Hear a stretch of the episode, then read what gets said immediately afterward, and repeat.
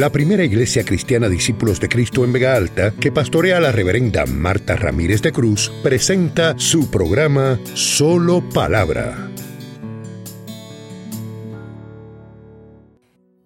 Hoy quiero predicarles de Primera de Corintios 15. Y déjenme decirles que la resurrección fue el mensaje central de la iglesia primitiva. Sin resurrección lo demás no tenía validez. Y uno no escucha mucho a los predicadores hablando de la resurrección. Y son doctrinas tan básicas e importantes que hay que no revivirlas porque están muertas, pero hay que retomarlas y enseñar a la gente por qué es importante la resurrección de Jesús. Es como hemos estado haciendo también con el bautismo en el Espíritu Santo. Lo hemos retomado, lo hemos repasado, enseñado, porque la gente se cree que eso es una experiencia bonita y nada más. No, es vital, es esencial, es necesario que todo cristiano para tener poder para vencer y servir busque esa experiencia porque es para todos.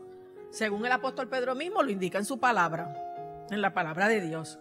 Pero en el caso de la resurrección es bien interesante predicarla a partir de 1 Corintios 15 porque ese pasaje es como un resumen de lo que los evangelios relatan acerca de ese tema, de ese acontecimiento.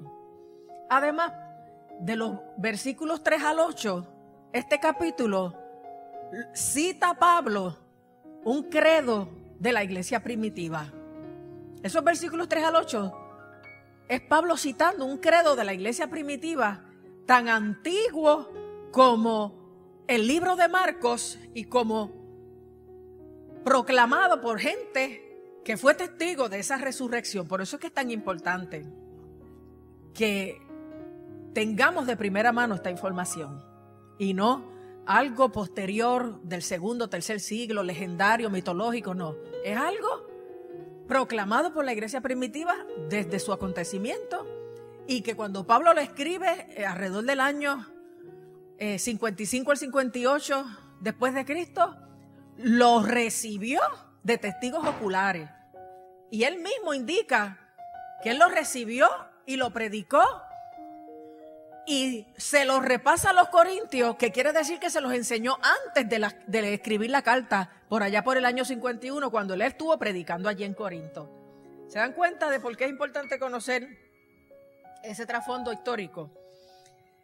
Y yo escogí el versículo 19 como base de este sermón porque dense cuenta de lo importante que es. Yo se lo voy a leer en Reina Valera, que es la versión que siempre uso para predicar, pero también se lo voy a leer en la versión, que es la nueva versión internacional, porque el que no lo entiende de una manera lo entiende de otra. Dice, si en esta vida solamente esperamos en Cristo, que si uno cambia la sintaxis y dice, si solamente en esta vida esperamos en Cristo, somos los más dignos de conmiseración de todos los hombres. Eso es lo que quiere decir, hay que cogernos pena si lo único que Cristo va a hacer por nosotros lo va a hacer aquí en vida. Porque lo grande y glorioso es después de la vida. Miren cómo lo dice la otra versión. Si la esperanza que tenemos en Cristo fuera solo para esta vida, seríamos los más desdichados de todos los mortales. Pero gloria a Dios, cosas que ojo no vio ni oído yo, ni han subido al corazón del hombre, son las que Dios tiene preparadas para los que le aman. ¿Y sabe por qué es importante que Pablo le diga eso a los corintios? Porque la iglesia primitiva era una iglesia perseguida. No era una iglesia que gozaba de templos y, y grupos de adoración y comodidades como las nuestras. Aunque sabemos que en Oriente pues hay mucha persecución. Pero esta iglesia en vida se las vio negras sufrieron por el nombre de Jesús, por predicar a Jesús, fueron antorchas encendidas por los emperadores, comidos por los leones, yendo de aquí para allá y de allá para acá, ocultándose. Porque la persecución no era broma, era real. Y Pablo les dice, si lo que Cristo nos iba a dar era nada más que para los años que estuviéramos aquí realmente padeciendo, como también lo registra el apóstol Pedro, ¿de qué sirve? Que nos cojan pena porque somos bien tontos, bien bobos.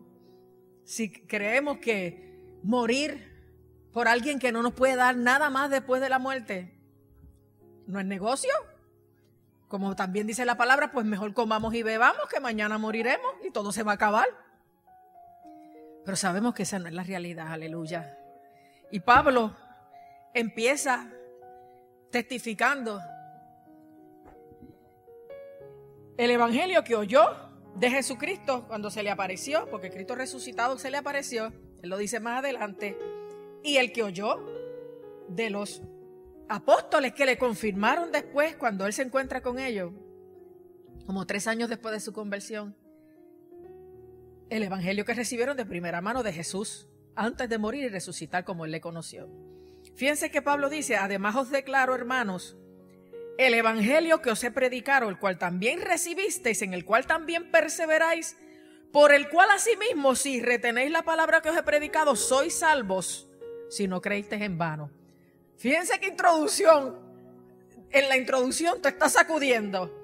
Porque por lindo y glorioso es este evangelio, si no se da lo que hay en esos primeros dos versículos, antes de empezar el credo de la iglesia primitiva, pues no es para ti. Por bueno sea, todo lo que le espera a los creyentes fieles que perseveraron hasta la muerte, si tú no fuiste uno de ellos, no es para ti. Por eso Pablo dice, yo estoy declarando el Evangelio que os he predicado, porque él tuvo años antes en Corinto, el cual también recibisteis. Es que hay gente que oye y recibe el Evangelio, la buena noticia. Pero hay algunos que también perseveran en eso. No solamente oyen, reciben el mensaje, sino que lo creen y caminan en lo que aprendieron. Perseveran en ello.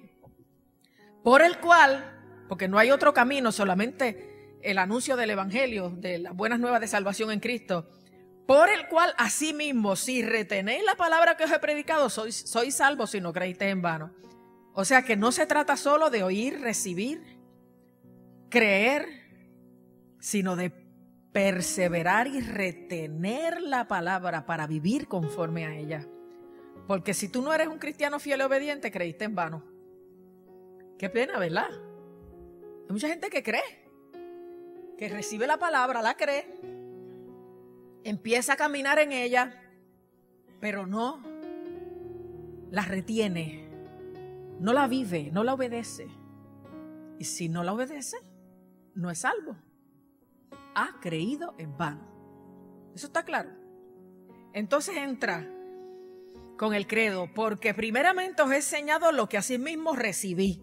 Está hablando todo el tiempo de que él lo recibió.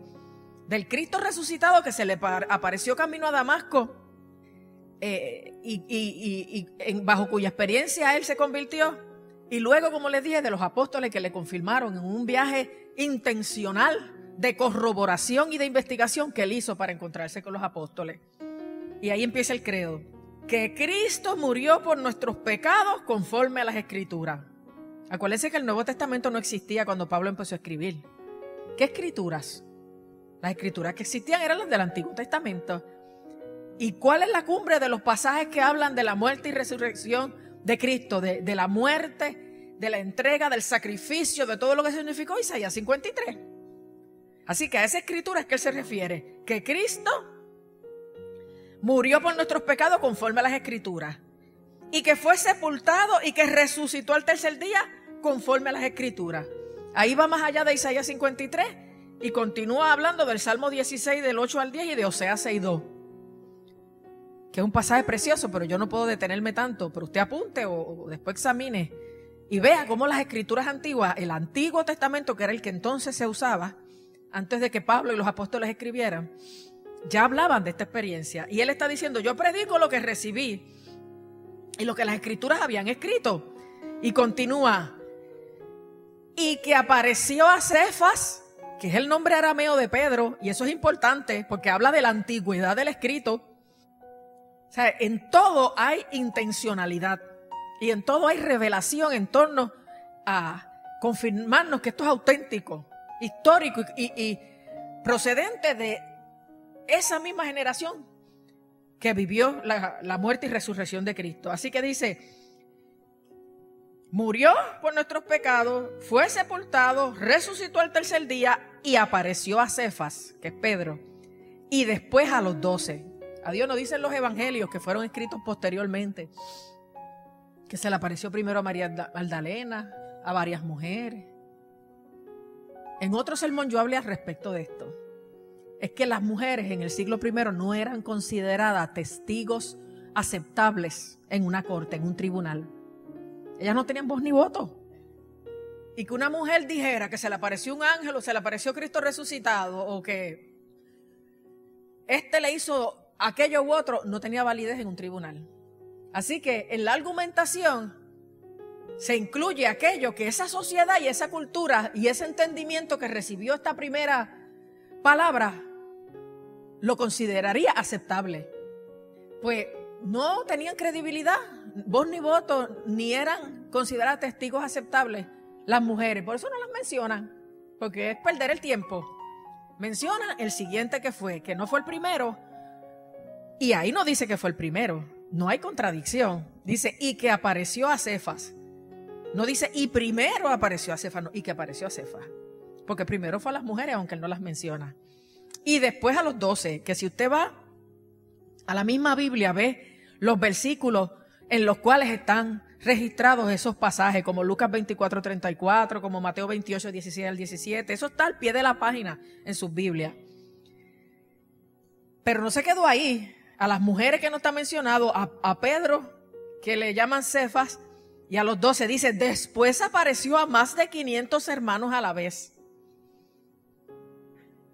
Es fácil discutir con Pedro o discutir con los doce, porque estos fanáticos lunáticos se creyeron todo lo que aquel otro loco dijo y hasta están diciendo que resucitó, lo cual no es verdad. Es que hubo muchas apariciones y en este caso a más de 500 hermanos a la vez. Que Pablo no está hablando de algo que le contaron, que pasó hace tres siglos, no. De los cuales muchos viven aún. Como quien dice, si tú quieres irlo a corroborar, todavía tenemos entre nosotros hermanos que estuvieron en esa aparición de los 500. ¡Oh, tonta gente! Jesús predicó a cinco mil, sin contar las mujeres y los hombres, y, y, multiplicó el pan y los peces. No era raro que hubiera una multitud de 500 personas, él dirigiéndose en un monte en una de sus apariciones. Y más aún cuando Pablo lo está escribiendo, está diciendo por si acaso, de los cuales muchos viven aún y otros ya duermen. O sea, algunos están muertos, pero hay muchos vivos por ahí. Entrevístelo, interróguelo. Después apareció Jacobo, que no es Jacobo el que fue muerto cuando Pedro fue encarcelado. Jacobo es Santiago, el hermano del Señor, que después se constituyó en líder de la iglesia y escribió el libro de Santiago que está al final, en los libros finales del Nuevo Testamento. ¿Se acuerdan cuando los fariseos decían, o en los relatos de los evangelios decían, ni aun sus hermanos creían en él. Hablándose de sus hermanos carnales, ¿era verdad? Por eso es que se menciona de forma tan importante a Jacobo aquí, a Santiago. Porque sus hermanos no creían en él, porque era hijo de su mismo, de su misma madre, había tanta historia eh, eh, nebulosa él se atrevía a hacer unas cosas que mejor era si a este lo van a, linchar un día que no estemos asociados a él, porque en última instancia ni estamos seguros de lo que él dice. Pero Jacobo fue testigo de la resurrección y terminó creyendo que lo que su hermano decía era cierto. Él lo vio muriendo y él lo vio resucitado. Y él estuvo en ese grupo y él más que nadie creyó y se convirtió en defensor y bastante fuerte que fue, y, usted lo ve en el libro de Santiago, tocante al mensaje del Señor. Y al último de todos, porque Pablo tiene esa experiencia después que todo eso ha acontecido, y él la corrobora con los apóstoles y con los sobrevivientes a esos 500. Pero él tiene la experiencia después, camino a Damasco cuando perseguía a la iglesia, cuando era un fariseo tan estricto que no creía que Jesús era el Mesías, sino un impostor, y perseguía a todos los que creían en él, y con cartas para encarcelar, más bien arrestar y encarcelar a los cristianos que habían en Damasco, era que fue fue que iba camino allá y ahí es que Jesús eh, de momento se le aparece en el camino y eso está registrado dos veces en el libro de los Hechos, en Hechos 9, 3 al 6 y en Hechos 8, 3. Él va camino a Damasco y de momento ve una luz tan brillante que cae al suelo, queda ciego y oye una voz que le dice, Saulo, Saulo, ¿por qué me persigues? Y él dice, ¿quién eres, Señor? Porque no, oía la voz pero no veía a nadie. Y, y la voz le contestó, yo soy Jesús a quien tú persigues. Dura cosa te es dar cosas contra el aguijón. Como quien dice, estás pateando el aguijón que te sigue hiriendo por no sujetarte a mí. Y Saulo de Tarso le pregunta, ¿qué quiere, Señor? Y entonces hay que Jesús le hace el llamado. Y cuando él llega a Damasco ciego, Dios envía a un consiervo, Ananías, que ore por él para que reciba la vista. Y, y es ahí que él empieza a estudiar y a recibir del Señor, que dice en una parte, después de 14 años, fue que empezó ciertamente con mucha autoridad y conocimiento a, a hacer la obra misionera que realizó. Es ahí donde Saulo de Tarso se convierte en el apóstol Pablo. Porque es la misma palabra, Saulo, Saúl, Pablo, Paolo, todo es la misma palabra en diferentes idiomas. Y ese gran apóstol Pablo, el apóstol a los gentiles, que tuvo que predicarle a los gentiles, porque era el propósito de Dios, pero porque los judíos no creían en él, porque él antes los perseguía y los arrestaba y consentía en su muerte, como hizo con Esteban, el primer mártir, que todo eso está en el libro de los Hechos. Y fue el que evangelizó el mundo conocido de la época. Y extraordinaria la obra que hizo Pablo, con muchos, muchas persecuciones y sufrimientos, y fue quien escribió la mayoría de las cartas del Nuevo Testamento. Que el apóstol Pedro mismo las endosa y las autentica diciendo, como el Señor mismo nos ha hablado, inspirado por el Espíritu Santo a través del apóstol Pablo.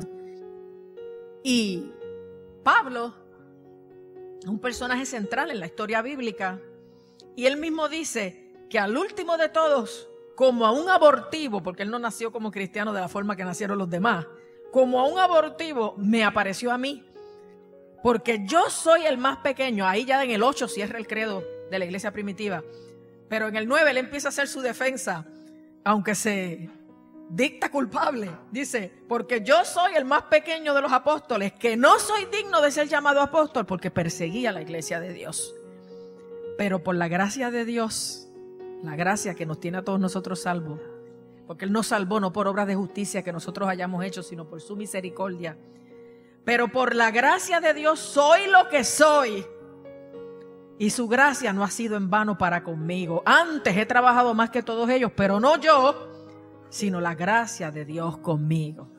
Hermanos, que la gracia que Dios ha tenido con usted para salvarlo, para darle dones, talentos, oportunidades, bienes, no sea en vano. Usted no se embolsille, usted, lo que Dios le ha dado, usted no entierre sus talentos. Usted tenga por poco una salvación tan grande y la proclamación de una esperanza tan gloriosa que el mundo necesita escuchar. Y Pablo dice, yo metí la pasta hasta lo último y lo hice, lo hice bien, bien, bien mal. Pero ahora que estoy en Cristo, por esa gracia que me perdonó, que me salvó, que me dio vida eterna, ahora lo hago bien, bien, bien. Hasta el último extremo, al punto que he trabajado más que los otros apóstoles, pero no yo. Como dice, no se está jactando, sino la gracia de Dios en mí. Aleluya. Gracias Señor, aleluya. Porque, o sea yo o sean ellos, así predicamos y así habéis creído. Entonces Pablo ahí atiende, que a mí me gustaría hacerlo, pero no sé cuánto tiempo me podría tomar, una preocupación que había en la iglesia primitiva. Y es que en el versículo 2 él dice, si se predica de Cristo que resucitó de los muertos, que era la predicación central de la iglesia primitiva, ¿cómo dicen algunos entre vosotros que no hay resurrección de muertos? Acuérdense que esta es una cultura grecorromana y la filosofía griega de sí creía en la vida después de la vida para el alma. Consideraban el cuerpo la prisión del alma hasta que éste moría y entonces el alma era liberada y esa sí tenía vida después. no creían en la resurrección del cuerpo. Pero la evidencia decía que Jesús resucitó en cuerpo, aunque glorificado, y que traspasaba las puertas, pero se sentó con los discípulos. Ellos le, tocaron, Tomás tuvo que meter su dedo por haber sido incrédula para verificar que él era Jesús y que estaba allí en cuerpo y alma, y comió con ellos. Así que la evidencia que tenían los cristianos era de que Jesús resucitó en cuerpo, alma y espíritu. Aunque la filosofía griega lo negaba, pero Corinto era griego. Y había esa tensión. Imagínense que usted se convierte y todavía a los dos o tres años no entiende unas cosas y hay tensión y le dicen, ay, tanta cosa que tú dejaste de beber cuando te convertiste, si darte dos o tres vinitos no es nada malo. Y que te produzcan una tensión. O sea, no es fácil venir de cierta vida y abrazar a Cristo y ser libre de los vicios, de los estilos de vida que teníamos, pero que vivamos en un contexto social donde se nos trata de inducir, como le hacen a los mismos muchachos, donde en la Biblia dice que no bebamos y lo que dice es que no os embriaguéis. Así que darse una cervecita, darse un vinito, no, eso no es nada malo. Pero ese es el que abre la puerta. Y ese es el que le da el gusto. Y ese es el que el enemigo usa para entonces guiarte una práctica. Porque claro que no, una copita de vino no condena a nadie. Pero el vino era recomendado en culturas donde el agua y en países no era saludable. Pero nosotros tenemos muy buena agua, muy buenos refrescos, muy buenos jugos. Y no necesitamos para refrescarnos ninguna copita ni ninguna cervecita fría. No hay nada mejor que una limonada fría, con jugo de china natural frío. Así que no se sienta privado por no poderse dar ya la cerveza que en última instancia le contaminan el cuerpo, abre puertas de pecado, le vacían el bolsillo y le trae un montón de conductas necias que le hacen tener problemas en sus relaciones sociales con su familia y con los demás. No es que te condenas con eso, es que ese es el principio de una retragila de otras desgracias. Y si eres cristiano, sé radical. Tú no ves que en este país los independentistas son más que Gilberto Concepción de Gracia.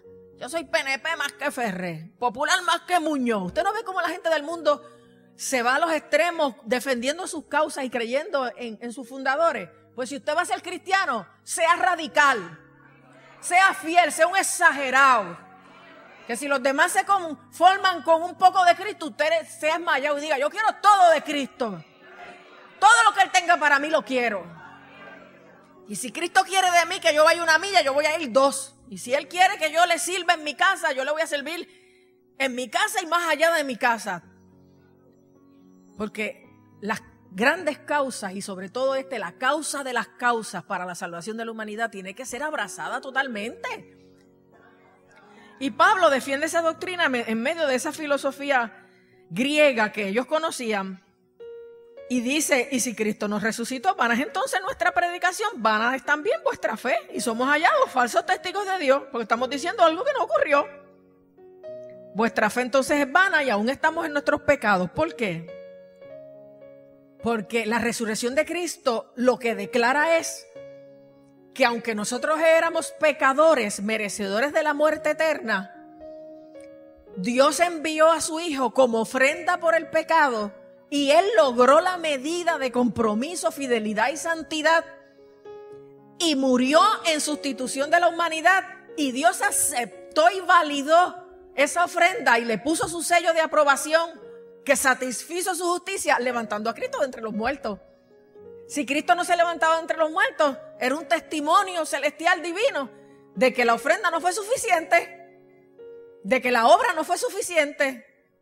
Pero Jesús antes de morir dijo, tetelestai. ¿Qué quiere decir? Consumado es. Ya todo está cumplido, ya todo está hecho. Pero faltaba que del otro lado el juez eterno dijera, vale la evidencia, vale Aleluya. La vida, la ofrenda, se completó de verdad la salvación de la humanidad. Y el sello de esa aprobación es la es la resurrección como victoria de Cristo sobre el pecado, que fue el que esclavizó siempre a la humanidad, sobre la muerte, que era el destino de todo pecador, y sobre el mismo diablo, que es el autor de todo esto. Por eso, aunque yo no voy a seguir por todas las partes de Primera de Corintios, al final es por eso que Pablo dice, ¿dónde en el versículo 55, dónde está, oh muerte, tu aguijón? ¿Dónde, oh sepulcro, tu victoria? Lo que está diciendo es,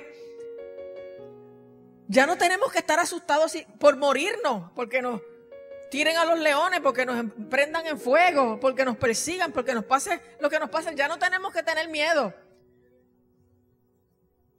¿Dónde, oh sepulcro, tu victoria? ¿Sabes? Ahí no acaba todo, ahí no vas a, a permanecer eternamente, ya que el aguijón de la muerte es el pecado y el poder del pecado la ley. Aleluya. Más gracias sean dadas a Dios que nos da la victoria por medio de nuestro Señor Jesucristo. Aleluya.